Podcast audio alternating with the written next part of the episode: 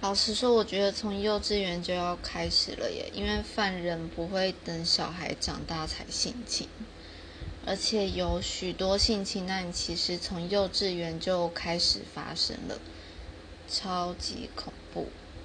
你至少要告诉小孩说，你不可以让陌生人碰你哪里吧。不过，其实我觉得在性教育方面，家长也要就是多注意，因为有些家长会对小孩说我碰过更严重的，或者是觉得小孩这样子很脏等等，但那些其实都不是小孩子的错。可是父母这样子讲，就会让小孩不敢告诉父母说他被性侵了。在这一块，我觉得台湾父母有很多值得被教育的地方。